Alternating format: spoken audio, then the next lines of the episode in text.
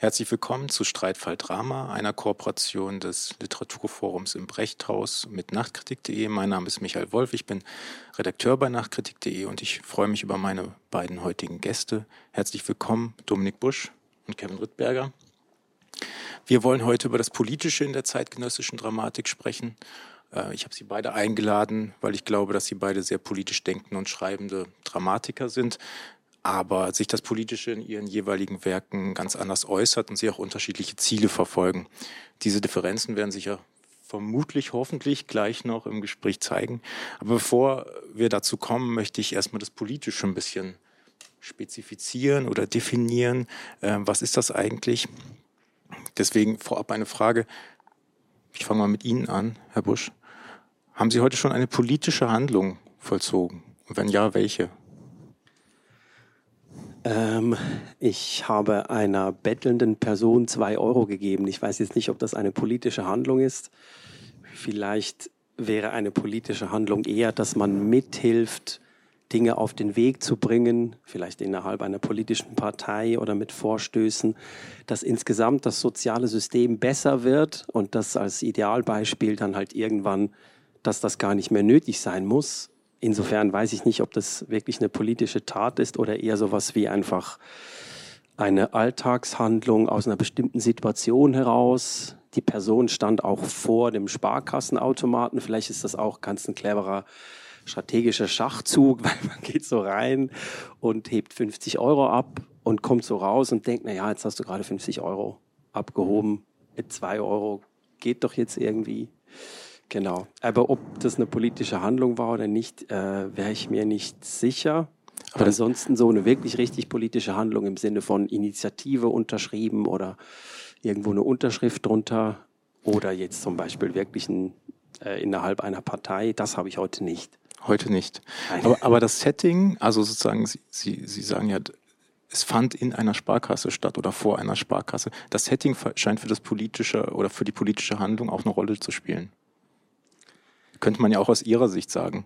Ich habe jetzt vielleicht was Fieses gemacht oder, oder nee, nicht was Fieses. Ich glaube, ich habe einfach, ich habe mir nur jetzt, glaube ich, die Frage gestellt, ob das ein Zufall war, dass diese Person dort steht und dort die Hand aufmacht. Das war so ein Kaffeebecher.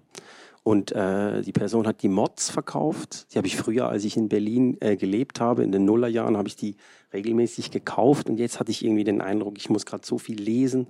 Ich kaufe die nicht, aber ich gebe einfach die zwei Euro so nebenher.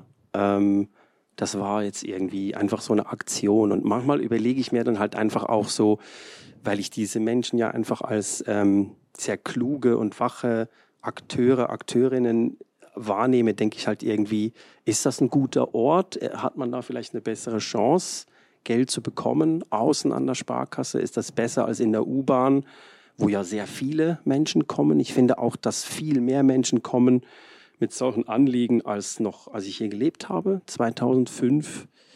Ähm, in der Zeit, also 03 bis 009 war das bei mir. Und ich finde, es gibt viel mehr Obdachlose in der Stadt. Also die Zelte am Landwehrkanal, da habe ich wirklich gestaunt, dass ich dachte, alle 20 Meter ein Zelt. Das gab es bei mir nicht. Ich habe damals da gejoggt, da habe ich noch Füchse gesehen und so weiter. Das war noch viel, viel weniger gewissermaßen irgendwie, wurde da das Terrain irgendwie in, in Besitz genommen von Menschen, die kein Obdach haben. Ähm, genau, also insofern, das ist mir so ein bisschen jetzt aufgefallen. Ja. Mhm. Herr Rittberger. Ich habe eine nicht-binäre Person äh, nicht mit Herr oder Frau angesprochen und mir Gedanken darüber gemacht, warum es in Theatern noch keine genderneutralen Räume gibt, sondern immer noch die Damen- und die Herrenschneiderei.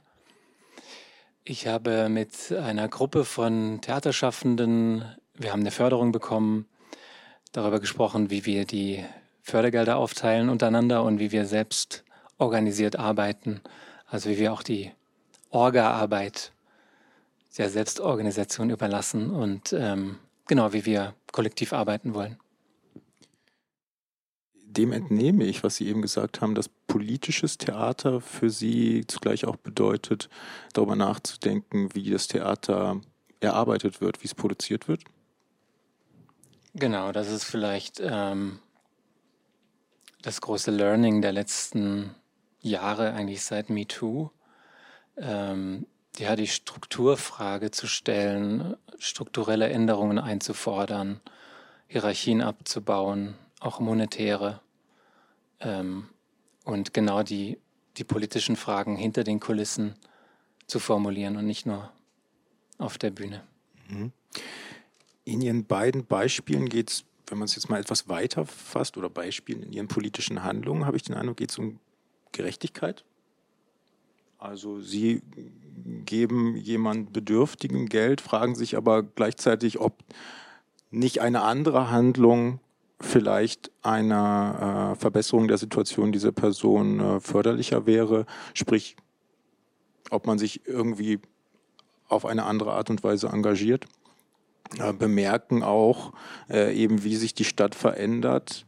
Ähm, und da werden sie ja vermutlich als, als einzelne Person mh, hm, nicht so viel bewirken können, es sei denn, sie ähm, organisieren sich vielleicht.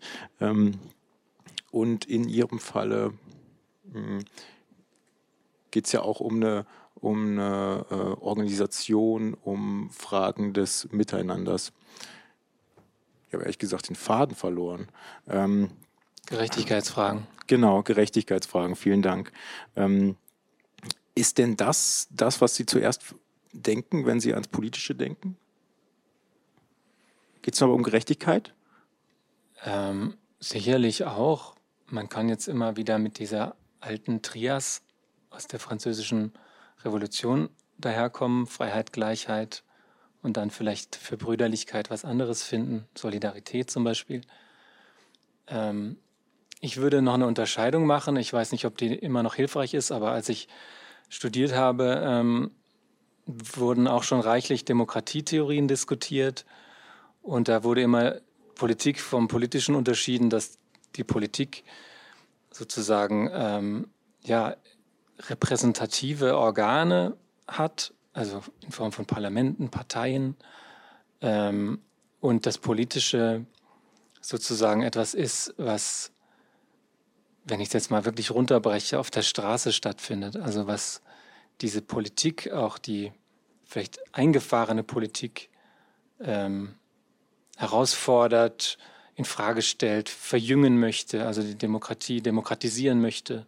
Das war auch äh, damals der Fall, als von einer sogenannten präsentischen Demokratie gesprochen wurde. Ne? Das zeigt schon, dass es nicht die repräsentative, sondern die präsentische ist. Und da ging es sehr viel darum, dass das Politische sozusagen etwas ist, was auf die Straße getragen wird, ähm, auf den Plätzen stattfindet. Ne, wir erinnern uns an die vielen besetzten Plätze. Und ähm, genau, das wäre jetzt die Frage, wie wir mit dieser Unterscheidung im Theater um, umgehen.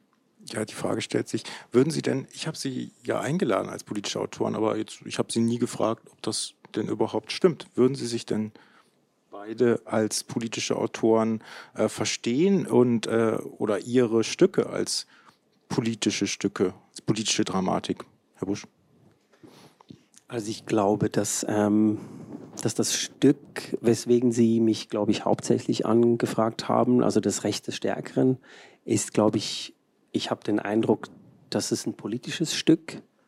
Und ich würde aber sagen, dass ich teilweise, wenn ich äh, auch Hörspiele schreibe, dass das vielleicht jetzt nicht so unmittelbar und direkt politische Texte sind wie das Recht des Stärkeren.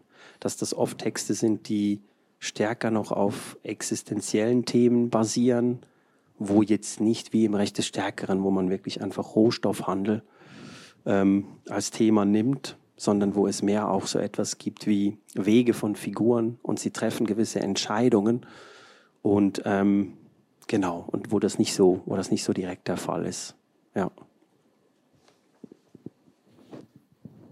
Ich habe das Gefühl, dass es, ähm, wenn wir noch diese Unterscheidung privat und politisch sozusagen miteinander verknüpfen, also und davon ausgehen selbstverständlich, dass das Private auch politisch ist oder vielleicht sogar das Politische ist, dass ich in einem permanenten Lernprozess mich äh, sehe in den letzten zehn Jahren und da einfach auch ganz viel reflektiere über ähm, geschont sein, privilegiert sein, Räume, die ich selbstverständlich betrete ähm, und die andere nicht selbstverständlich betrete, Freizügigkeit, die ich genieße.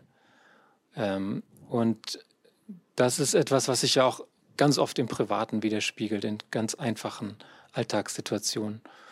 Und da, wenn ich voraussetze, dass ich lernfähig bin oder noch lernen kann, äh, dann wäre das etwas, was ich quasi noch nicht weiß.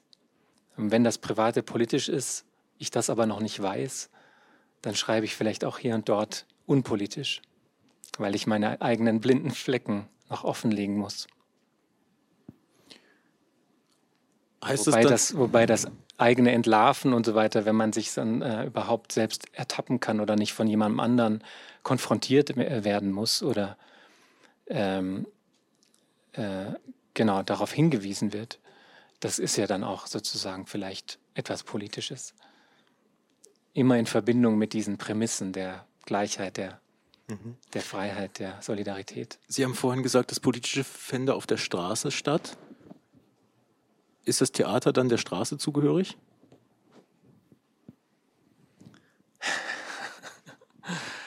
Das, ähm, das Theater ist ähm, wahrscheinlich in den letzten zehn Jahren mehr Straße geworden, als es davor der Fall war. Aber das ist jetzt die Frage, ähm, wie wir diesen Kunstraum bestimmen wollen. Also ob wir den, Adorno hat mal gesagt, die Antithesis zur Gesellschaft, aber nicht unmittelbar aus dieser herzuleiten.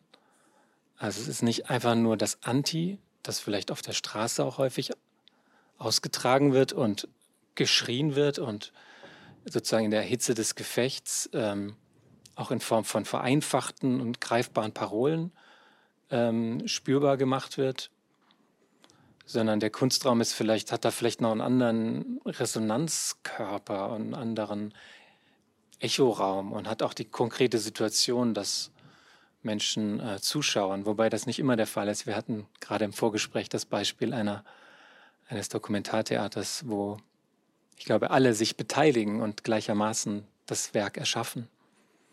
Aber nee, das ist dann nicht die Straße, sondern das ist die Verabredung, dass man sich jetzt hier zusammen einfindet ähm, und nicht einer politischen Veranstaltung beiwohnt im Sinne einer Demonstration, eines Streiks oder einer Fabrikbesetzung oder sowas. Dem entnehme ich dann aber auch zumindest, dass ähm, das Theater eigentlich ein bisschen fast wichtiger ist, also der Ort, das Setting, dass man zusammenkommt, ja, dass die, wie, wie es glaube ich Hans Dies Lehmann gerne geschrieben hat, dass Publikum und äh, Künstler dieselbe Luft atmen, dass das irgendwie primär ist an dem, was man politisch nennt. Würden Sie das auch? Und, oder anders gefragt, Herr Busch, wenn das stimmt, was Ihr Kollege eben gesagt hat. Ist es dann nicht mh, mm, sekundär, was auf der Bühne stattfindet? Also ich glaube, ich glaube, dass es beides ist. Also wenn ich Ihre Frage äh, jetzt richtig verstanden habe, ich meine, wir sind ja hier, glaube ich, jetzt schon von Ihnen eingeladen als äh, zwei Autoren.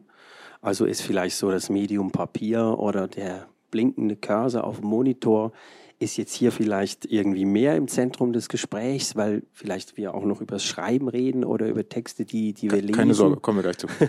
ähm, aber es ist ja eben, wie das äh, Kevin Rittberger gerade gesagt hat, es ist ja immer beides. Also wir schreiben ja eben nicht Romane, die dann gewissermaßen äh, von Individuen gelesen werden und die dann im, im Kopf und in der Fantasie von LeserInnen dann entstehen, sondern es ist ja tatsächlich so, dass wir trotzdem irgendwie eingebunden sind in, in kollektive Prozesse. Wir geben das irgendwann aus der Hand, kriegen Feedback, sind vielleicht sogar schon ein halb, halbes Jahr vor der Premiere dabei bei Leseproben.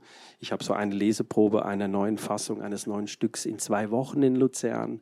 Ähm, bin da extrem gespannt drauf, hole mir von den Sprecher, also am Anfang einfach nur Sprecher, Sprecherinnen Feedback ein. Ich habe eigentlich vor, mich mit ihnen einzeln zu treffen danach, um von ihnen zu hören, was braucht deine Figur? Ist sie dir ambivalent genug? Ist sie für dich interessant genug?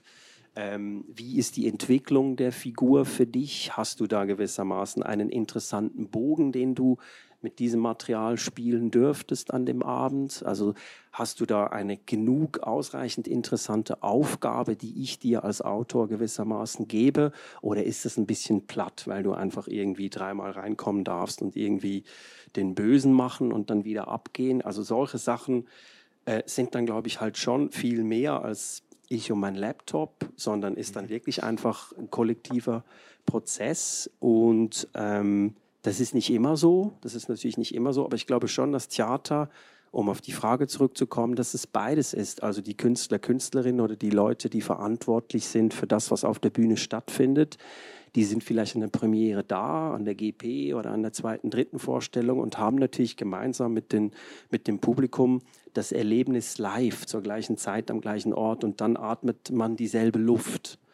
Ähm, davor ist es, glaube ich, aber auch wichtig, dass irgendwie so ein Team, wo sowas entsteht, so ein Theaterabend mit oder ohne Text jetzt, ist es, glaube ich, schon auch wichtig, dass es so eine Art auch Abgrenzung nach außen gibt. Also in gewissen Phasen ist das gut, wenn das wie so eine Band ist, die so ein bisschen die Tür mal zumacht und wir müssen uns jetzt finden, wie wollen wir den Abend stemmen, wie wollen wir das bauen, wie machen wir die Musik und so weiter. Und dann öffnet man sich irgendwann nach außen. Also ich glaube, Schreiben für die Bühne ist, glaube ich, immer so beides. Es ist in gewissen Phasen, kann das sehr alleine sein oder autistisch oder ich und die Recherche und ich steige ein und bin erstmal für mich und muss auch gewisse meine Stimme finden oder im Optimalfall vielleicht je nachdem die Stimme der Figuren ähm, oder auch was anderes, wenn das zum Beispiel dann irgendwie eine andere Art von Text ist. Aber dann gibt's, gibt man es irgendwann ja ab dann kommt es in eine Gruppe und dann müsste der Text sich irgendwie öffnen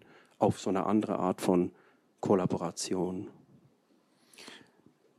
Das heißt, man könnte sagen, das Schreiben fürs Theater ist insofern, als dass man es, also böse Zungen nennen ja Stücke auch Gebrauchstexte, weil sie ja danach noch einer weiteren Verarbeitung entgegensehen. Man schreibt und dann kommt es ja erst auf die Bühne und erst dann, viele sagen ja, ein Stück wird erst, findet erst seine Vollendung, wenn es überhaupt erst angesehen und angehört wird dann vom Publikum. Aber vorher finden ja auch noch Verarbeitungsschritte statt. Das heißt, könnte man sagen, dass das gerade ein Potenzial ist, auch hinsichtlich der, des Politischen, der Dramatik, dass man für andere schreibt, vielleicht sogar mit anderen schreibt, wenn sie sagen, dass sie eben im Gespräch sind mit den Schauspielern mit der Regie? Also ich könnte mir schon vorstellen, dass das natürlich auch, dass man das auch verstehen kann als eine Art von politischer Akt, weil das irgendwie so nicht etwas ist, was ich nur für mich mache und was so gewissermaßen in mir drin so runter versackt und das bleibt dann bei mir wie ein Gedanke in meinem Kopf, aus dem nichts wird, ähm, sondern es soll sich ja schon irgendwie öffnen. Und ich glaube, dieser Akt, wo man gewissermaßen etwas übergibt und damit auch so ein bisschen so, ähm, so ein bisschen auch das Zepter übergibt. Also ich war jetzt der König über diesen Text. Meistens ist es ja auch so, dass gewisse Strömungen oder Kräfte im Text eher der König ist oder die Königin und man wird da irgendwo hingetragen und das ist ja teilweise gar nicht so bewusst. Vielleicht kommen wir noch auf solche Erfahrungen oder Erlebnisse. Da würde es mich auch interessieren, wie das in der Arbeit von Kevin Rittberger ist. Also ich erlebe oft so, dass sich Phasen haben beim Schreiben, wo, wo das nicht mehr ein wirklich gesteuerter, bewusster Prozess ist, sondern wo man da wirklich eher auch ein Medium ist und man hat das Gefühl, Erfahrungen, andere Texte, ähm, Vorgängerstücke, Dinge, die man gesehen hat, gehört hat, selber gesehen hat im Theater, fließt alles irgendwie so in einen Topf und man versucht dann daraus etwas Neues zu machen. Aber ich glaube schon, der Text sollte irgendwie so geschrieben sein, dass er prinzipiell von anderen Menschen zu anderen Zeiten an anderen Orten sich angeeignet werden kann. Also eine Art Zeichen bauen oder eine Maschine bauen, aber die, die hat offene Türen gewissermaßen. Herr Rittberger, kennen Sie diese Erfahrung? Die Dominik Busche eben geschildert hat? Ja. Trägt es sie auch fort? Ja, ja, ich kann da, ich gehe da total mit. Also sind ja jetzt viele, viele Erfahrungen. Ähm, Aber dass man, dass man so im Schreibprozess vielleicht wohin gerät, äh, in eine Richtung, so habe ich sie verstanden, äh, in eine Richtung hingerät, in die man vielleicht vom Anfang gar nicht wollte? Ja, absolut. Also, das ist ja, ähm, das ist ja sogar, wenn ähm, dokumentarische Teile ähm, Einfluss haben auf den äh, gesamten Text dann oder Einzug halten oder auch der Text darauf angelegt ist, dokumentarisches ähm, einzusammeln, so wie das in meinen Stücken oft der Fall war, ähm, weiß ich von vornherein nicht, was dabei herauskommt, sondern bin auf die ähm, O-Töne oder Testimonials oder sozusagen die Aussagen ähm, der interviewten Personen angewiesen. Apropos Straße ins Theater tragen, bei Schwarzer Block war das ganz explizit der Fall, dass ich mit ähm, fast 20 ähm, AktivistInnen ähm, gesprochen habe, die mir ihre persönliche Straßenszene, um mich, um mit Brecht zu sprechen, quasi ähm, äh, erzählt haben und ähm, ich dabei immer wissen wollte, was ihre persönliche eigene Erfahrung auch war, mit Schmerz, mit Angst, äh, mit ähm, Unsicherheit, also jetzt mal jenseits von der politischen Botschaft oder der, dem politischen, das äh, dann konkret an dieser Straßenecke verhandelt wurde. Und das ist dann etwas, was ich, ähm, was ich dann aufschreibe und wo ich dann eben mich zu einer Form entschließe und, wo, ich, wo ich dann auch die, das Vertrauen bekomme der Person, ähm, das abbilden zu dürfen oder aufschreiben zu dürfen. Ja, dann kommen wir vielleicht mal zum schwarzen Block, beziehungsweise gucken uns gleich etwas an. Vorab unterbrechen Sie mich, wenn ich was Falsches sage, aber ich würde es mal ganz kurz einführen in das Stück. Es ist ähm, 2020 am Berliner Maxim Gorki Theater uraufgeführt worden in der Regie von Sebastian Nübling. Das Stück erzählt die Geschichte des schwarzen Blocks, beginnt mit den 20er Jahren bis in die jüngste Gegenwart hinein. Der Begriff bezeichnen zweierlei. Zum einen eine oft gewaltbereite Gruppierung in linken Demonstrationszügen, die sich vermummt, um sich vor Strafverfolgung zu schützen. Und zum anderen, das spielt in Ihrem Text auch eine große Rolle, die antifaschistisch und oftmals anarchistisch geprägte radikale Fraktion innerhalb des linken Spektrums. Kann man so sagen? Ja, so ungefähr. Gucken wir mal rein. Und warum eigentlich keine Einheit zwischen SPD und KPD gegen den Faschismus? Hä? Ja, Hä? warum eigentlich keine Einheit zwischen SPD und KPD gegen den Faschismus? Hä? 1920 verteidigen wir am Cottbusser die Demokratie. Wir, Antifaschisten, avant les lettres. Wir gegen den Kaputsch. Ich, Fritz Glatt, Schlosserlehrling aus Kreuzberg, sterbe auf der Barrikade. Ich, Hermann Schnellnass, Schlosshaus Neukölln, sterbe im Urban Krankenhaus. Von remonstrierenden Beamten niederkartetscht. 2020 ruft wieder ein Faschist Polizisten im Staatsdienst dazu auf, zu remonstrieren. Das heißt? Das heißt, was das heißt? Das heißt, all jene vom Platz zu fegen, welche sich den Faschisten entgegenstellen. Warten wir jetzt wieder ab, bis sie kippen? Oder organisieren wir uns selbst? Bewaffnen wir uns selbst? Kapp-Putsch. Gekappt hast du unser Vertrauen in den Staat bereits vor 100 Jahren. Ich, Opfer der NSU, werde von einer Anwältin vertreten, die von deutschen Polizisten bedroht wird. Ich, Enver Schimschek, frage die deutschen Polizisten. Ähm, warum droht ihr ihrem zweijährigen Kind es abzuschlachten? Ihr deutschen Polizisten und Soldaten, Reservisten, Incels, Preppers, SEKler. Wem gilt eure nächste Kugel? Und Gott verdammt, ich weiß, ich gehöre nicht hierher. Stimme aus einer anderen Zeit. Wir beginnen ja in den 1920er Jahren, was? Jahre des nationalsozialistischen, wie nenne ich's? Obergrunds? Herr Rittberger, es gab Kritiker, die Ihnen nach der Premiere Aktivismus vorgeworfen haben. Hat Sie das gestört? Aktivismus ist auf jeden Fall ein Teil des Textes geworden. Das habe ich ja versucht kurz zu schildern, also indem ich einfach sehr viele ähm, Zeugenberichte aus ja, erster Hand, Leute mit Demoerfahrungen, Leuten, denen von Nazis der Kiefer gebrochen wurde und so weiter, äh, in den Text aufgenommen habe. Entsprechend ist auch die, die Angst und die Wut äh, ein Teil dieses Textes geworden, aber nicht nur. Das ist für mich eine total unzulässige Verkürzung und trifft ähm, trifft äh, den Text nicht. Und welche Dimension würden Sie sagen, wurden da ausgespart, wenn Sie sagen, verkürzt? Also ich muss einfach eine Unterscheidung machen zwischen dem Text und der Inszenierung. Das ist was, was die Kritikerin zum Beispiel nicht gemacht hat. Finde ich sehr wichtig, wird häufig unterschlagen. Ähm, und im Text gibt es, ähm, gibt es sehr viele andere Teile, die, ähm, ja, die ähm, Teil dieser Partitur geworden sind, dieser Stimmenpartitur. Und das ist was Collageartiges.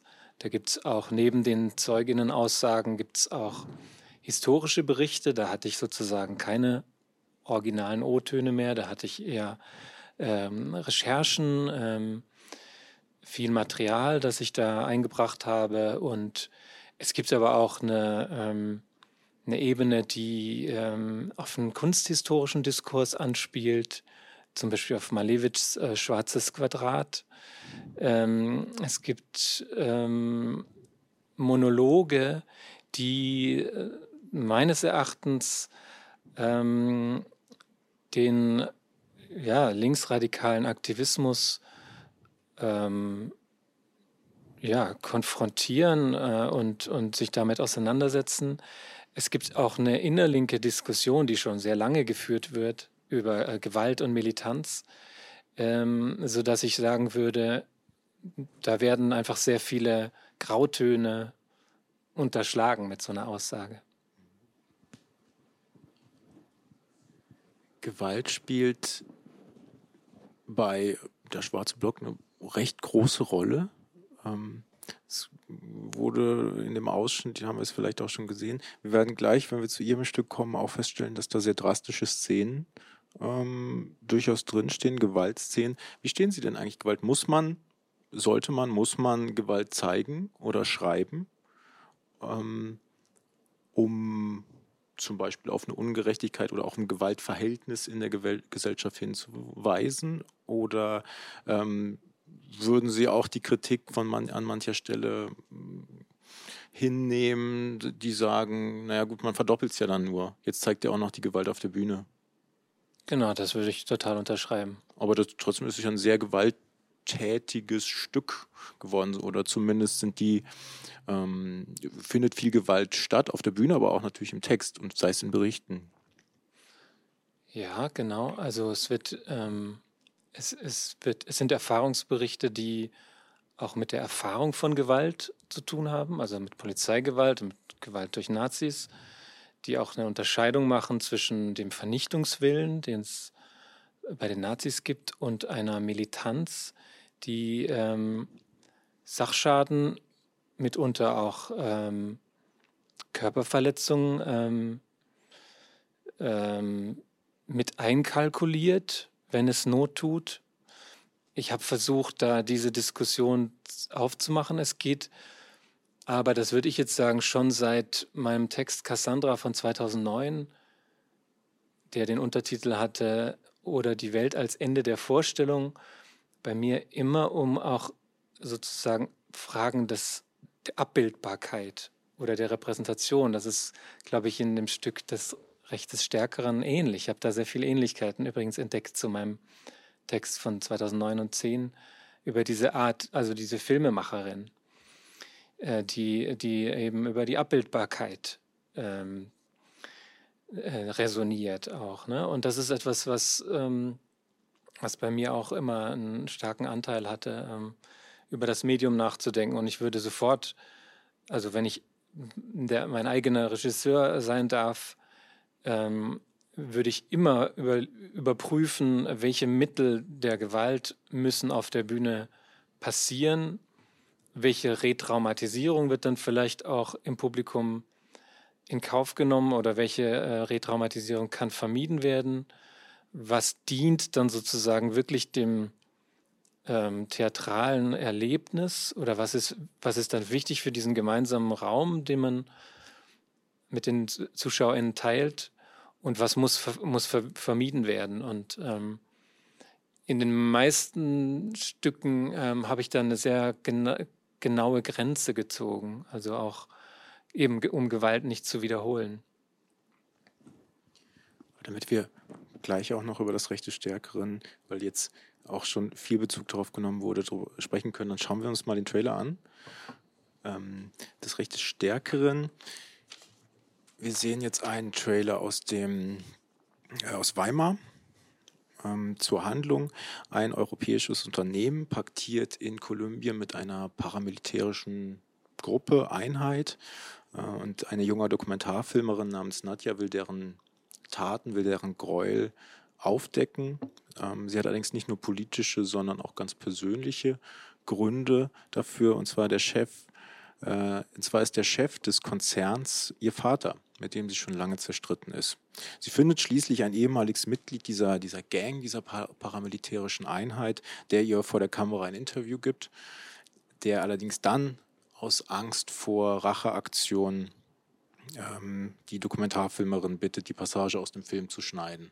Wenn sie es jetzt tut, dann hat sie, ist ihre Mission gescheitert, ihre persönliche, aber auch ihre künstlerische, worauf sie, glaube ich, auch ein bisschen anspielten. Und wenn sie, sie, wenn sie die Szene drin lässt, dann gefährdet sie das Leben ihres Zeugen. Gucken wir mal rein.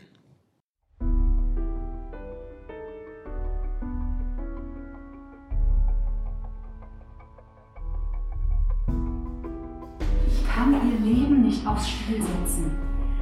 Genau das wollen die. Was wollen die? Unsere Angst. Angst ist gut. Manchmal ist Angst gut. Ja, wir haben auf einem Dorfplatz einen Bauern zersägt mit einer Motorsäge bei lebendigem Leib. Zuerst den linken Fuß und dann den rechten. Ich will eine klare Bildsprache, damit man ein Gefühl dafür bekommt, was durch die Steinkohlemine alles kaputt geht. Diese Schuldenkomplex-Industrie fließt gegen alles, was wir wirtschaftlich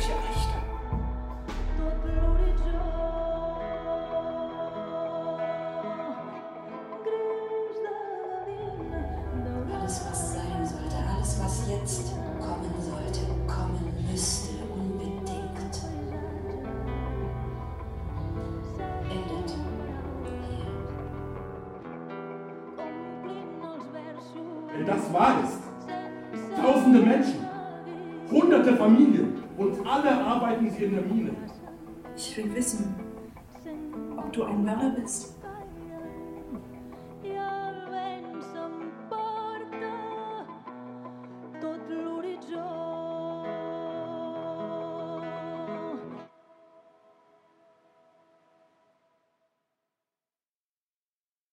Herr Busch, das Recht des Stärkeren ist ein sehr vielseitiges Stück, ist ein Politthriller, könnte man sagen, ein, ein wenig auch ein Familiendrama. Es fragt nach der Verantwortung des Einzelnen, auch der Verantwortung des Künstlers oder in dem Fall der Künstlerin, der Dokumentarfilmerin. Es bringt aber vor allem, und ich glaube, das ist sehr selten in der zeitgenössischen Dramatik, große, globale politische Fragen, ökonomische Fragen auch unserer Gegenwart auf die Bühne. Würden Sie das als ein Ziel Ihres Schreibens ansehen, die, die Verdichtung politischer Konflikte im, in den Beziehungen weniger Figuren? Ähm, ich glaube schon, dass das etwas ist, was mich sehr reizt. Ja, also dass das etwas ist, wo ich, ähm, so wie Sie es gerade beschrieben haben, haben dass ich äh, versuche, also mir persönlich geht es eigentlich immer so, dass wenn jemand den Plot dieses Stücks erzählt oder wenn ich ihn irgendwo lese, dann denke ich immer in dem Moment, wo der Satz kommt, Ihr Vater ist der CEO eines Rohstoffsmultis, denke ich immer selber in dem Moment ganz selbstkritisch, oh Mann, wie konstruiert. Ne? Also wie, gro wie groß ist die Wahrscheinlichkeit, dass wirklich ein Vater-Tochter-Konflikt stattfinden soll, wo sich gewissermaßen eine Tochterfigur, ich sage es jetzt mal so ein bisschen küchenpsychologisch, ähm, emanzipieren muss von ihrem Vater, indem sie so ganz anti, klassisch anti, einfach dagegen geht. Also mein Vater ist Chef von Glencore oder so ähnlich. Ich werde jetzt investigative Journalistin und gehe da dagegen. Und im ersten Moment kommt mir das immer konstruiert vor. Aber wenn ich es selber schreibe oder wenn ich das wieder lese oder auch wenn ich die Inszenierung von Jan Neumann in Weimar, die mir sehr gefallen hat, weil sie so sie war so wie eine gute Band. Also die fünf Leute auf der Bühne haben alles so, war so eine kleine Drehbühne. Sie haben das alles händisch gedreht. Sämtliche Bildebenen wurden live gezeichnet. Ähm, das war so gewissermaßen so Handwerkstheater irgendwie, so, so, so aus der Gruppe raus. Und ähm, viele Ebenen, die Sie gerade angesprochen haben, wurden dann gewissermaßen so sehr fast wie in einem Workshop, in einer Werkstatt, also so Bastelkursmäßig wurden die wie so vorexerziert. Also irgendwie, ähm, ähm, als es um den Dschungel ging, hatte man plötzlich so Konservendosengläser mit so gruseligen Rieseninsekten drin, die gelebt haben. Ähm, die Bilder, viele Szenen im Stück spielen in einem Schnittraum. Es gibt so eine Art ähm, leicht erotisch aufgeladene geladene Beziehung zwischen einem Cutter und dieser Dokumentarfilmerin, wo, wo man am Ende auch merkt, dass das eigentlich so ein bisschen, also eigentlich verrät sie ja nicht nur diesen Kronzeugen, den sie dann gewissermaßen am Ende opfert, sondern gleichzeitig ähm, verrät sie eigentlich auch noch ihren besten Vertrauten und ihren Co-Regisseur oder diesen Cutter. Also es ist eigentlich eine Art doppelter Verrat, den sie in dem Moment begeht. Ähm, und ich denke immer in gewissen Momenten, Mann, Dominik, warum machst du diese Plotkonstruktion? Möchtest du nicht lieber dokumentarischer arbeiten? Und dann kennen sich die beiden halt nicht persönlich, sondern es kommt halt eine investigative Journalistin, kommt zu, kommt zu einem Rohstoff-Multichef, die kennen sich nicht und die sind nicht verbandelt. Aber ich habe halt einfach irgendwie diese Vorliebe für, ähm, ja, für, für die griechischen Tragiker, wo alle irgendwie immer um mindestens zwei Ecken miteinander verwandt sind. Und ich habe einfach das Gefühl für die Art und Weise, wie ich schreibe, ähm, diese, diese Blutsverwandtschaften oder diese sehr, sehr nahen Verhältnisse, sehr nahe Beziehungen, Brüder, Schwestern, ähm, Mutter, Kind, Vater, Kind, das ist schon das merke ich einfach, wenn ich versuche ins Schreiben zu kommen, das ist dann immer für mich wie doppelt oder dreifach aufgeladen. Also wenn ich jemandem an der Bushaltestelle begegne und der kommt mir blöd, dann ist das irgendwie ein unangenehmer Moment. Aber das ist nicht wie am 24. Dezember zu Hause an Weihnachten und dein Bruder wird laut oder so. Ne? Das ist irgendwie, das sind schon, wenn Beziehungen eng sind und lange und tief, ähm, es muss nicht blutsverwandt sein, das kann auch der Stiefsohn, die Stieftochter oder Stiefbrüder, Stiefschwestern und so weiter. Aber ich merke, dass mich das reizt, wenn ich das Gefühl habe, Menschen haben eine lange Geschichte miteinander, die sie verbindet. Und in gewisser Weise könnte man sagen, bin ich da oldschool, weil ich glaube ich schon probiere, in, in kleinen Formationen, in engen Beziehungen versuche, wie etwas zu verdichten was dann hoffentlich aber über dieses kleine Kammerspiel hinausgeht. Also was dann doch einen Staat meint oder einen Konzern meint oder eine Fernsehinstitution oder eben vielleicht sogar sowas wie Rohstoffhandel. Dass man das zumindest so, so streift. Ne? So. Das heißt, da hängen Sie sich sozusagen so dramatisch dran, hängen Sie die, die, die, die große Politik ähm, an diese, auch an diese klar verständlichen äh, menschlichen äh, Beziehungen ran. Insofern, naja, Vater, Tochter, das kann halt schwierig sein. Das kenne ich auch sozusagen, äh, kann man dann als Zuschauer sagen, es ist ohnehin klar, dass, die, dass es komplexe Beziehungen sind. Und dann hängen sie sozusagen die Weltpolitik so ein bisschen mit dran. Jetzt poetologisch gesprochen. Ähm, ich bin mir nicht sicher, ob ich die Frage richtig verstehe, aber also ich kann nur sagen, ähm, für mich ist das alles eher so wie ein Feld von Fragen. Ich habe dazu noch keine gefestigte Position oder eine Meinung, aber das klingt jetzt irgendwie eigenartig. Ich habe das Gefühl, eine Vaterfigur in einem, auf einer Bühne ist, glaube ich, viel mehr als einfach nur Papa von, sondern da ist irgendwie eine ganze Tradition, die da aufgerufen wird. Also wenn jetzt beispielsweise äh, wenn ich jetzt mehr aus meinem Gebiet, wenn ich jetzt zum Beispiel, ähm, es gibt einen sehr interessanten Text des Philosophen Jacques Derrida über Platon, wo er sagt, bei Platon ist das gesprochene Wort, wird oft Vater genannt und der Sohn ist die Schrift. Und die Schrift ist immer abhängig vom gesprochenen Wort. Die, die, das, was sozusagen nur eine Spur des wahren gegenwärtigen Augenblicks ist, ist wie ein Abkömmling, eben eine Tochter, ein Sohn, etwas, was davon abhängt, die nächste Generation, der nächste derivative Schritt. Und der Ursprung aber, so die Ursonne, ist das gesprochene Wort, ist die Gegenwart und das ist der Vater. Und jetzt ist es natürlich, jetzt kann man sich fragen, ist jetzt das nur eine Analogie? Also ist jetzt gewissermaßen Vater sein von einem Sohn eine Analogie für gesprochenes Wort versus Schrift oder umgekehrt? Und das kann ich nicht entscheiden. Ich glaube, wenn man eine Familie hat auf einer Bühne, dann kann man das, glaube ich, nicht mit so, es gibt ja, es gibt ja oft so, ähm, so Begriffe, die man oft verwendet und manchmal abwerten. Zum Beispiel man sagt dann, das ist bürgerlich oder das ist psychologisch und dann kann man sie in eine Schublade packen und dann braucht es einem nicht mehr zu interessieren. Aber ich glaube, Vaterfiguren gibt es auch in Märchen, gibt es in äh, Geschichten, die sehr albtraumartig sind, ob das dann von David Lynch ist oder von E.T.A. Hoffmann. Ähm, Peter Wohlleben, der über Bäume äh, forscht, äh, der spricht auch von verschiedenen Generationen bei Bäumen. Und offenbar soll es da auch so sein, dass man halt einfach irgendwie, dass gewisse Baumarten ein Gefühl dafür haben, dass das jetzt, diese kleine Eiche ist ein Abkömmling von mir und das ist kein Abkömmling von mir. Und über Pilze wird jetzt der hier, wird jetzt versorgt mit Nährstoffen, aber der nicht. Also Familie muss man nicht unbedingt bürgerlich verstehen oder psychologisch oder so irgendwie bei Müllers zu Hause und wir sind in der Küche und jetzt wird halt gestritten, sondern vielleicht meint ja ähm, ist eine Vaterfigur mehr so C.G. Jung-mäßig als Archetyp einfach sowas wie äh, someone in charge und aus dem raus kommen dann nächste Generationen, vielleicht auch Helmut Kohl und dann kommt halt irgendwie die nächste Generation oder irgendwie Katharina die Große und dann die nächste Generation, aber so wie ein erstes und ein zweites. Und bei meinem Stück ist es ja einfach so, die Vaterfigur, die ackert sich gewissermaßen im realen, in der realen Erde in Kolumbien, ackert die sich ab und versucht da halt gewissermaßen Steinkohle zu gewinnen. Da sind aber schon Leute, indigene Völker, die da seit Hunderten von Jahren leben, die müssen also weg.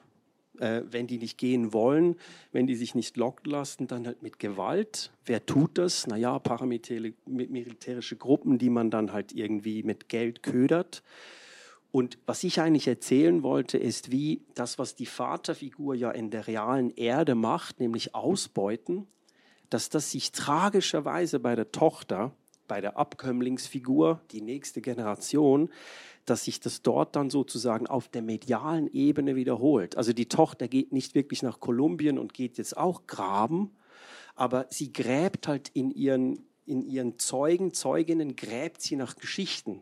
Ihr Rohstoff sind die Stories von, von dem Mann.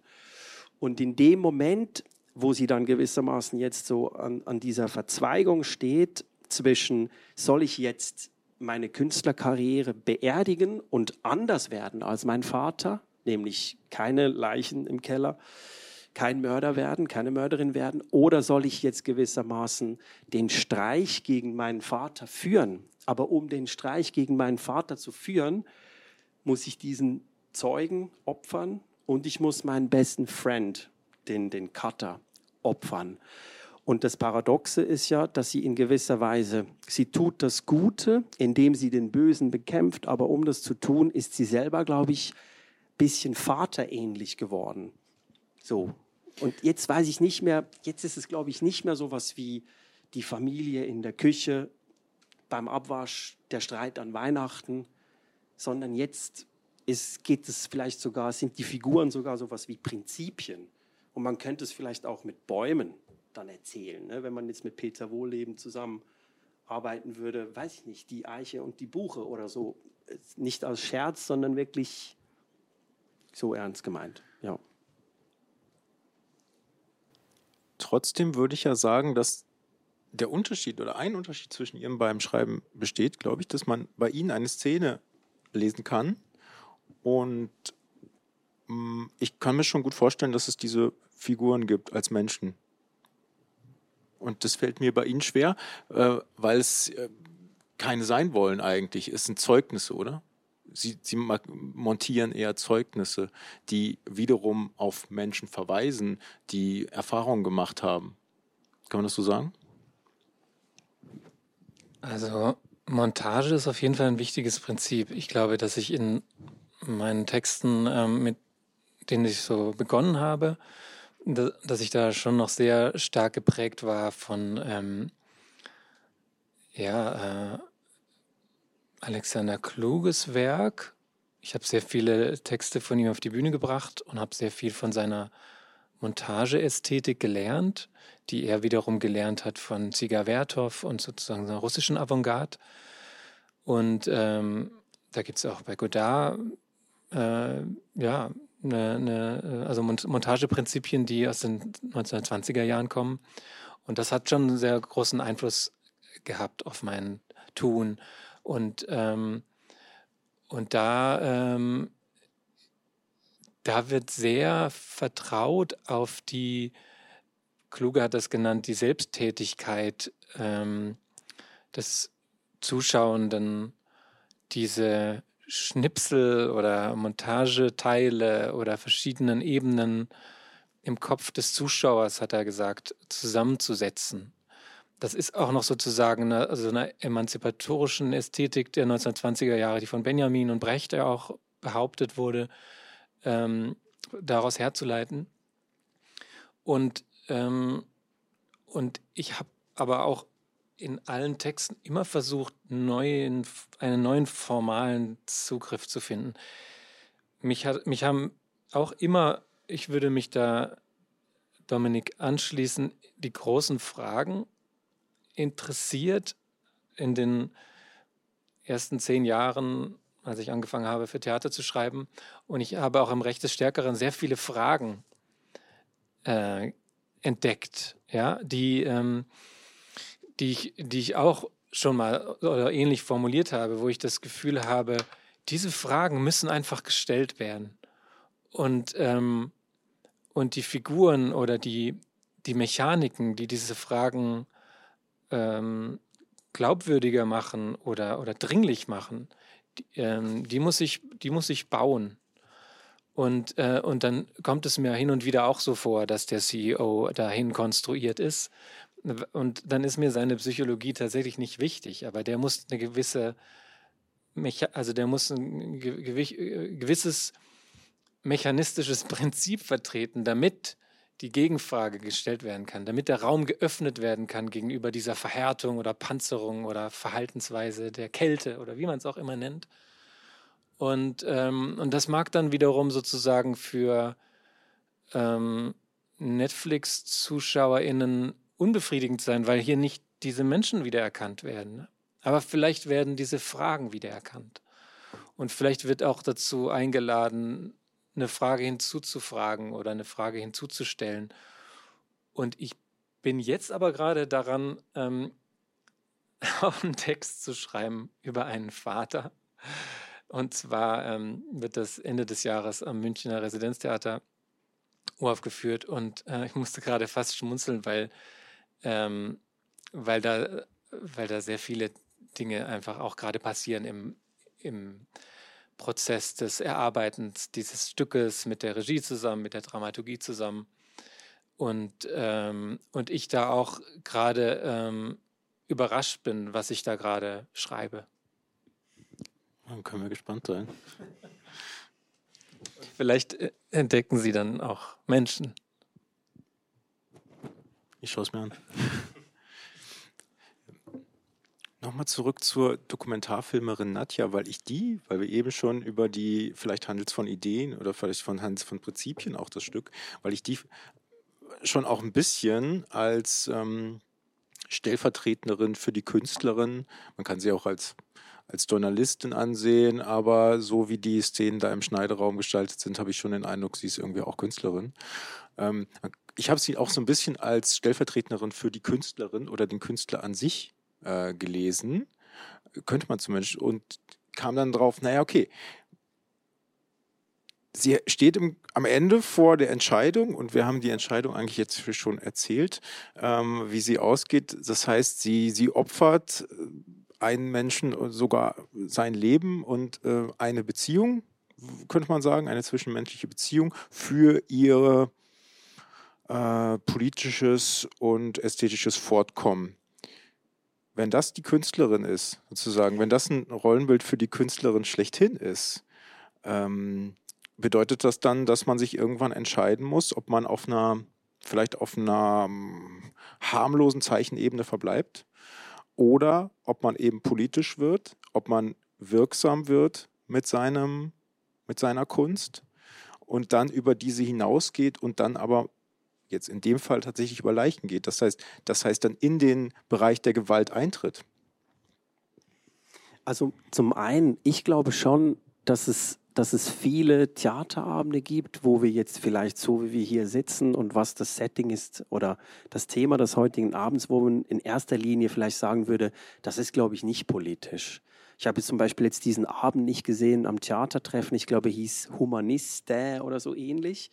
Ich habe nur von einer guten Freundin darüber erzählen gehört und ich hätte ihn sehr gerne gesehen. Vielleicht schaffe ich es noch in Wien.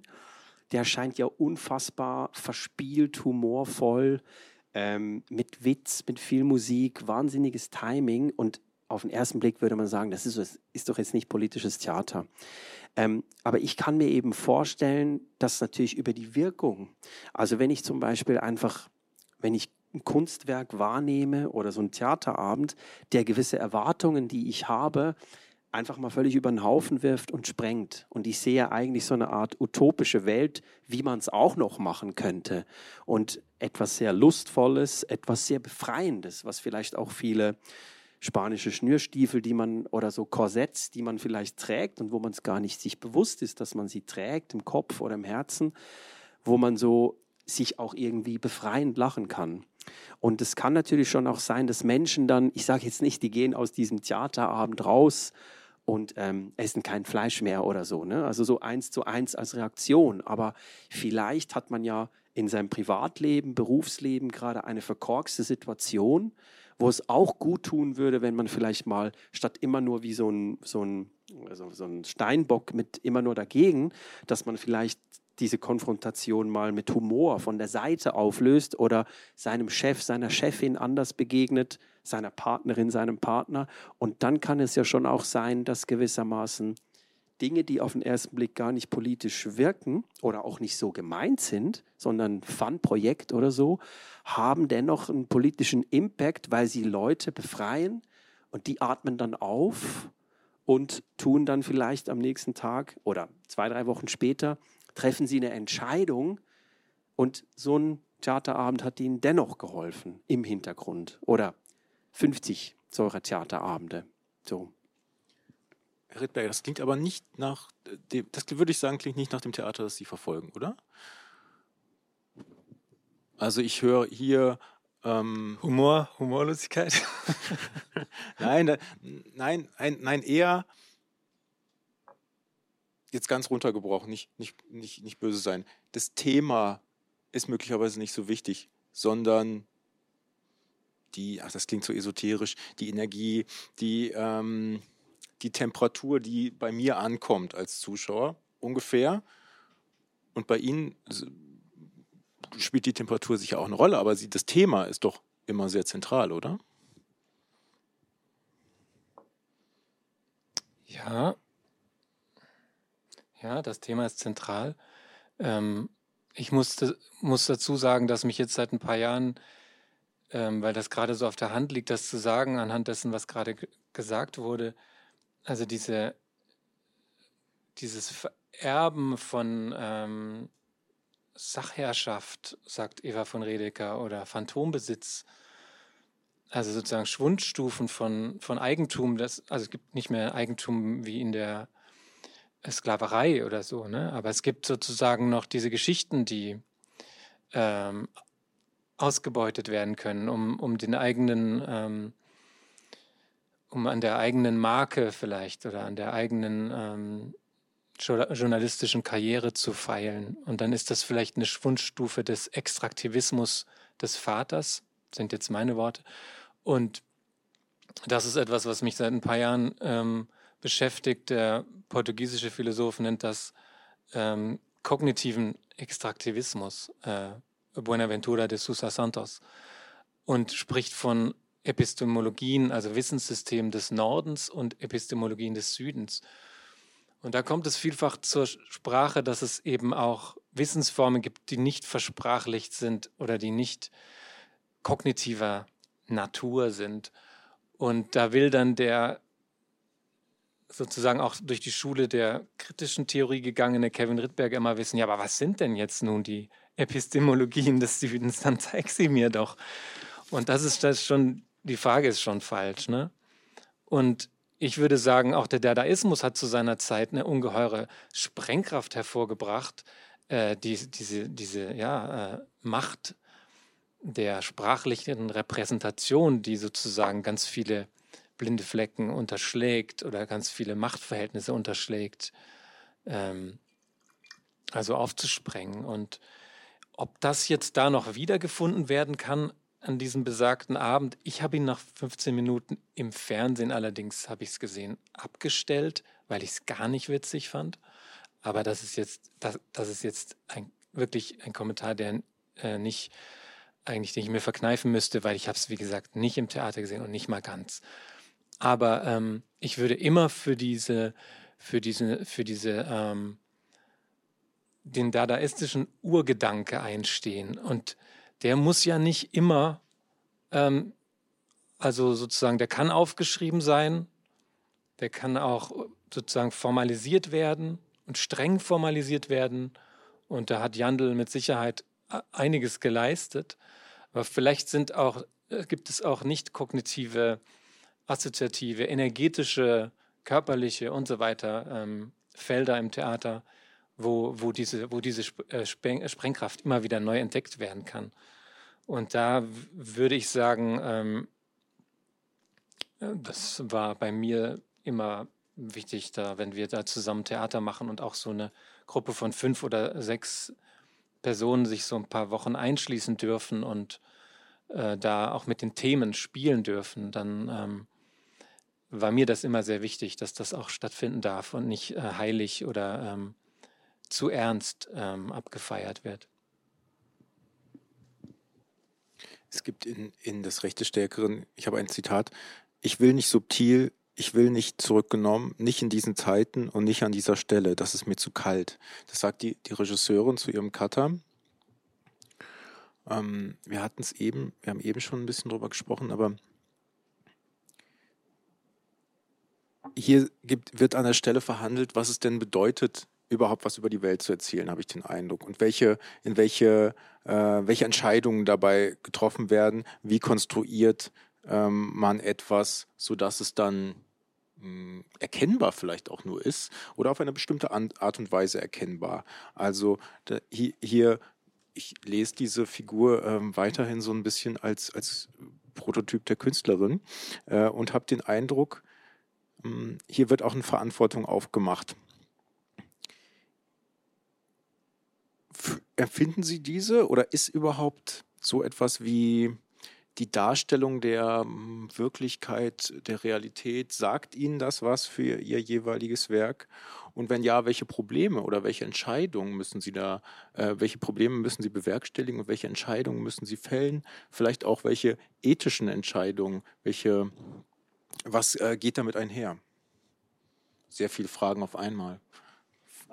Ich kann gerne dazu was sagen, weil ich jetzt gewissermaßen bei meinem letzten Stück, das hieß der Chor, ähm, dort bin ich im Gegenteil, also beim Recht des Stärkeren war in Luzern. viel, genau, U ja, aufgeführt worden. Aufgeführt in Luzern von Brit Bartkowiak, ich glaube im Februar oder März diesen Jahres.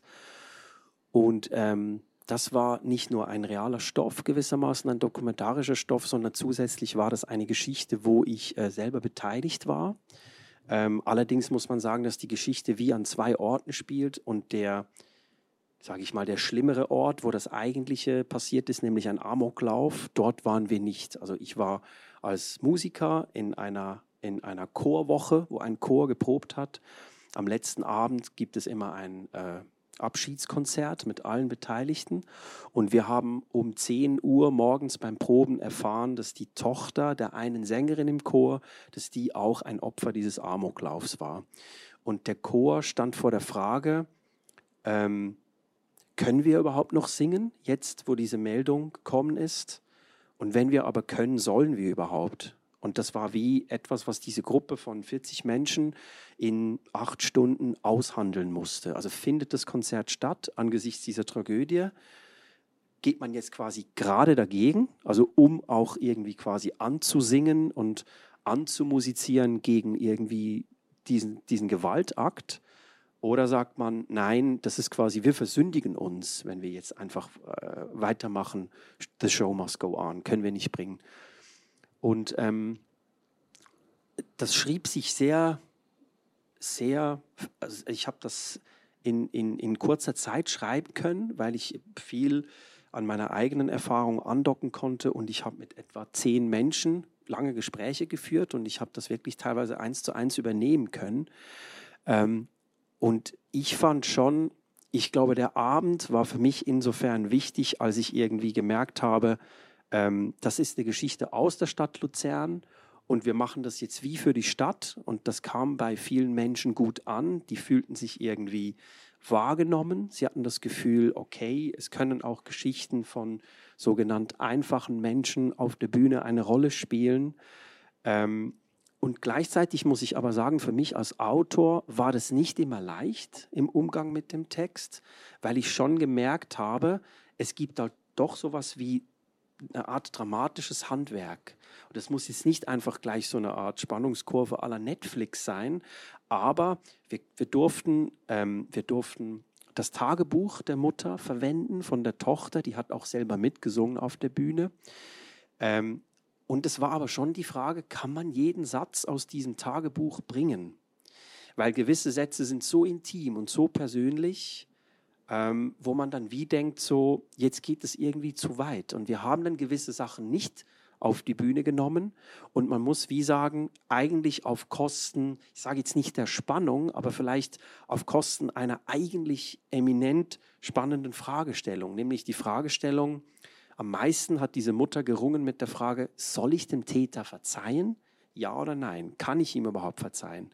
Und je nachdem, was für Informationen sie bekommen hat über den Tathergang, ging ihr das mal besser, mal weniger gut. Und da war wie so eine schmale Linie zwischen,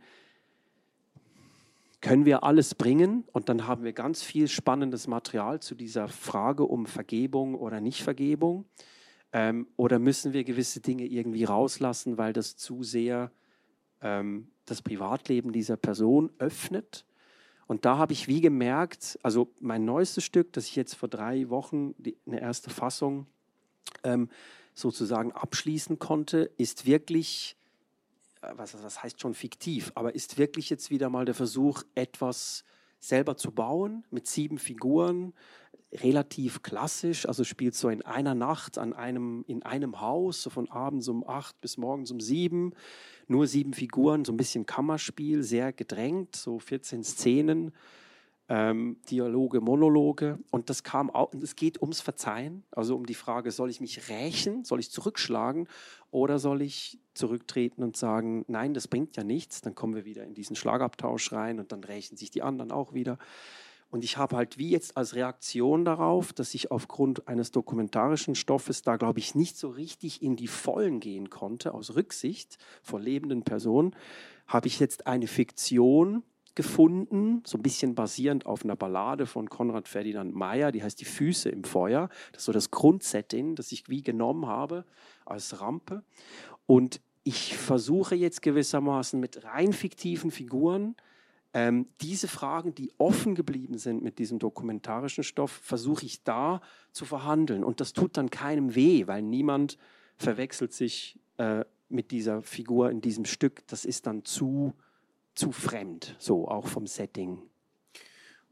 Man könnte es ja aber auch umdrehen und sagen, man hat ein in dem Fall ist es jetzt sehr speziell, weil ähm, sie eine Verpflichtung gegenüber einer Protagonistin des Stücks äh, empfunden haben, die aber, ja gut, ähm, Grundlage, äh, also die Realperson ist Grundlage des Stücks, beziehungsweise ihre Tochter. Also da liegt der, die ähm, ethische Verpflichtung im Grunde ja sehr nah. Man kann, könnte es ja aber auch anders sehen. Ist man, oder gefragt vielleicht an Sie, ist man auch dem, dem Publikum mh, hm, was schuldig in Bezug auf die Art und Weise, wie man Realität darstellt, manipuliert. Manipuliert ist jetzt schon eigentlich im Grunde das Wort, ähm, das dann vielleicht etwas ausdrückt, was man vielleicht nicht tun dürfte. Aber sagen Sie, weil, weil ich bei Ihnen beim Schwarzen Block, ich glaube, so kam ja der Eindruck teilweise von den, von den Kolleginnen und Kollegen zustande, dass man den Eindruck hat, hier wird ziemlich viel ausgeblendet und eine, eine Sicht sehr prominent dargestellt äh, in dieser Montage. Ob jetzt gerechtfertigt oder nicht, aber offenbar war das der Eindruck. Also die Frage wäre, ist sowas wie eine Abbildung der Realität Ihr Ziel? Und äh, welche ähm, Maximen, welche ähm, ästhetischen, aber auch dann äh, ethischen Maximen setzen Sie sich, wenn Sie es tun?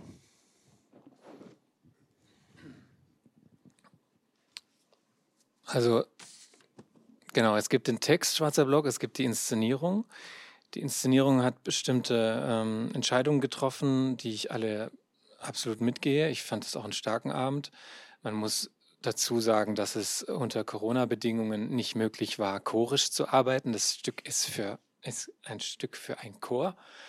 Ähm, und da hat Sebastian Nübling, finde ich, äh, ganz hervorragend ein Mittel gefunden, den Text trotzdem kreisen zu lassen. Also dieses ähm, diesen, äh, diesen, diese Erfahrungen, die da ähm, zirkulieren, sozusagen auch in dem Körper des Ensembles oder ähm, ja, zirkulieren zu lassen und da eine, eine unheimliche Bewegung erzeugt einen unheimlichen Sog erzeugt hat.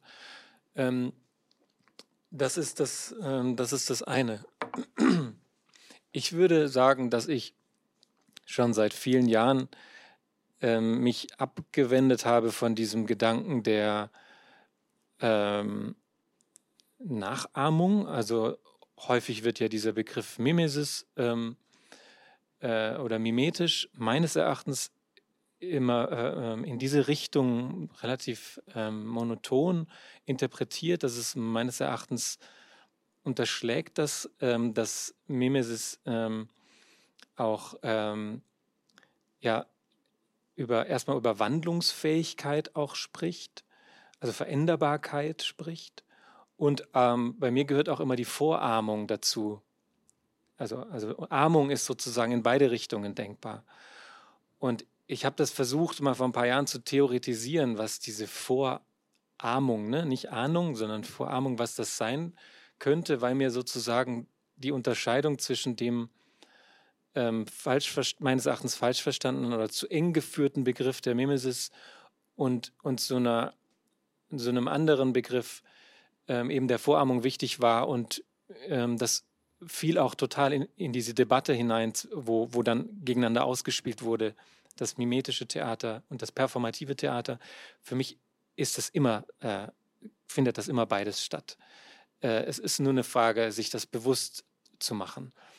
Und für mich ist der Kapitalismus ein Spaltungswerkzeug seit Jahrhunderten, der sozusagen verhindert, dass diejenigen, die ähm, ausgebeutet werden. Und dazu zählen wir inzwischen auch die sogenannte Natur, äh, dass die sich verbünden sozusagen und zurückschlagen oder, oder, sich, oder sich wehren. Und das hat Silvia Federici und das haben ganz viele beschrieben, also Sexismus, Rassismus als Spaltungswerkzeuge. Und ähm, für mich ist sozusagen ähm, in den letzten zehn Jahren auf den Bühnen zu beobachten gewesen, dass diese großen Weltentwürfe, die die Linke mal behauptet hat, dass äh, sozusagen eine Welt abgebildet wird und eine andere Welt aufgrund der, der, der Analyse ähm, dann entworfen wird, dass diese, dass diese Art der Abbildung ähm, nicht mehr funktioniert, ähm, weil sie meines Erachtens sozusagen immer zu ökonomi ökonomistisch argumentiert hat oder weil sie so, sozusagen nicht ähm, gesehen hat, wie dieses Spaltungswerkzeug tatsächlich dann ähm, dafür sorgt, dass Kämpfe isoliert stattfinden oder ähm, dass es erstmal darum geht, dass sozusagen isolierte Kämpfe ähm, anerkannt werden müssen, als, auch als gleichwertig anerkannt werden müssen zu sogenannten Klassen- oder öko ökonomischen Kämpfen und dann äh, wieder ähm, äh, verbunden werden müssen. Und dieses ist, glaube ich, die große Aufgabe. Und da ist es meines Erachtens mit Nachahmung, also auch Nachahmung dieser Spaltungswerkzeuge, dieser Herrschaftsmechanismen. Äh, und nun haben wir uns in den letzten zehn Jahren viel mehr mit Sexismus und Rassismus auseinandergesetzt als in den 50 Jahren davor. Also und meines Erachtens ist es nicht damit getan, diese Mechanismen oder Spaltungswerkzeuge auf der Bühne zu, zu wiederholen oder möglichst genug zu analysieren, sondern schon auch ein Angebot zu machen, ähm, wie es denn anders sein könnte. Und, ähm, und auch das ist dann immer eine privilegierte Position, wenn ich das aus, als weißer Mann sage. Da erinnere ich mich dann an, an das Gespräch ähm, zwischen äh, James Baldwin und dem ähm, äh, weißen amerikanischen Literaturwissenschaftler, der gesagt hat, äh, können wir denn jetzt nicht einfach mal über gute Literatur sprechen und so weiter und können wir das nicht alles mal überwinden? Und dann sagt Baldwin, du bist nicht derjenige, der entscheidet, wann wir auf Augenhöhe sind, also wann wir vereint, mit vereinter Stimme sprechen. Ne? Aber für mich ist, hat diese Vorahmung damit zu tun, diese Räume sozusagen, also Räume zu imaginieren, in denen das möglich wäre. Also in denen diese Spaltungen überwunden sein könnten. Und das kann kitschig sein, wenn es nicht gut gemacht ist oder wenn es ähm, vielleicht, wenn einem vielleicht auch einfach die Sprache dafür fehlt oder die, die Fantasie oder vielleicht auch die Kenntnis. Ähm, wie, das, äh, wie diese versöhnte ähm, Gemeinschaft oder Gesellschaft oder Menschheit oder überhaupt alle Lebewesen, ähm, wie, die, wie die anders miteinander ähm, leben und, und wirtschaften könnten. Ähm, oder es sind halt so, solche Skizzen oder, oder ähm, ja, also so Anfänge. Ne? Das ist was, was ich sehr gut gebrauchen kann. Also das, dieses Anfangen können, ne? dieses Neuanfangen können das sozusagen im Theater kenntlich zu machen, dass das möglich ist. Und mir scheint dann sozusagen, dass diese Schule der Nachahmung, ähm, dass die schon sehr, sehr darauf setzt, dass diese möglichst genaue oder analytische, und das ist meistens auch eine kognitive, eindimensional, finde ich, kognitive Kraft, also Kraft oder ein Vektor, im, der im Theater vermutet wird, dass wenn nur die, die, die, also die Schärfe des Gedankens ähm, gut genug ist und die, die, ähm, die, die Gesellschaft sozusagen in ihrer ähm, Korrumpiertheit oder äh, Verkommenheit oder in ihrer Macht genau genug gezeigt wird, dass das schon ausreichen möge. Das hat, hat mir aber irgendwann nicht mehr gereicht.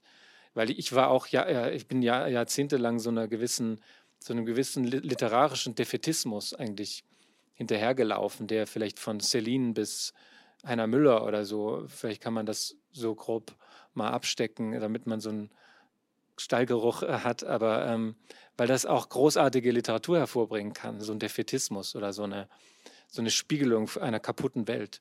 Und das war mir irgendwann, ähm, hat mich das umgetrieben und war mir das immer mehr ein Anlass, das mal anders zu versuchen. Aber dazu gehört eben nur anfangen, nur skizzieren, auch scheitern, auch ähm, gesagt bekommen, dass du jetzt, du bist jetzt wieder der Mann, der wieder so die Utopien spinnt und so weiter. Ja, das ist also das ist auch was, so was sehr männliches, so, eine, so ein Weltentwurf, dann eine andere Welt skizzieren und so weiter. Vielleicht ist es eben auch das Kleine oder die, die von dir gerade genannten Wurzeln ähm, der Bäume.